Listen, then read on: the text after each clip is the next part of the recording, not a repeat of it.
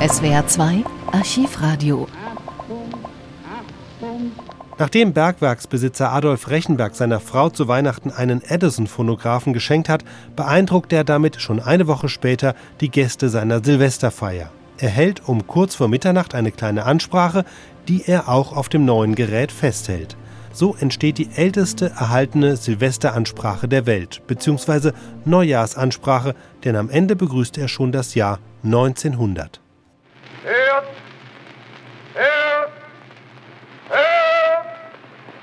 Wie die Stimme aus diesem wesenlosen Apparat zu euch erschallt, so erschallen euch tausendfache Stimmen aus der Natur.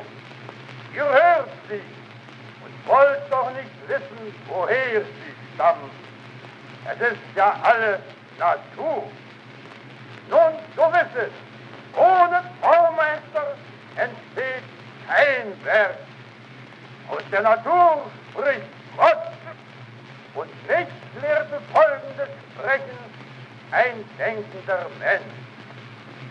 Hochverehrte Anwesende, ein langes, langes Jahr und doch in der Ewigkeit nur ein Blitz liegt soeben in den letzten Zügen. In wenigen Minuten ist es dahin. Die Jugend freut sich, ist mannbarer geworden. Das Alter trauert, ist der Ewigkeit näher gerückt. Nicht alle wird es und kann es befriedigt haben, aber uns doch insofern, als wir am ersten der letzten Tage gesund hier versammelt sind.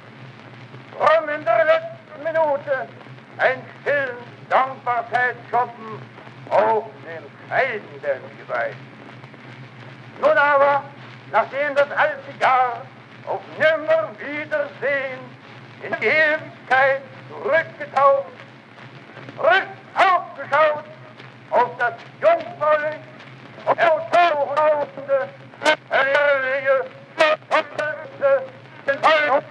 1900 und Jahr. Und dies im Jahre des 2000 Jahrhunderts vertrauensvoll entgegen, grüßen wir es mit dreifachem Hurra. Das neue Jahr. Hurra! Hurra! Hurra! SWR 2 Archivradio.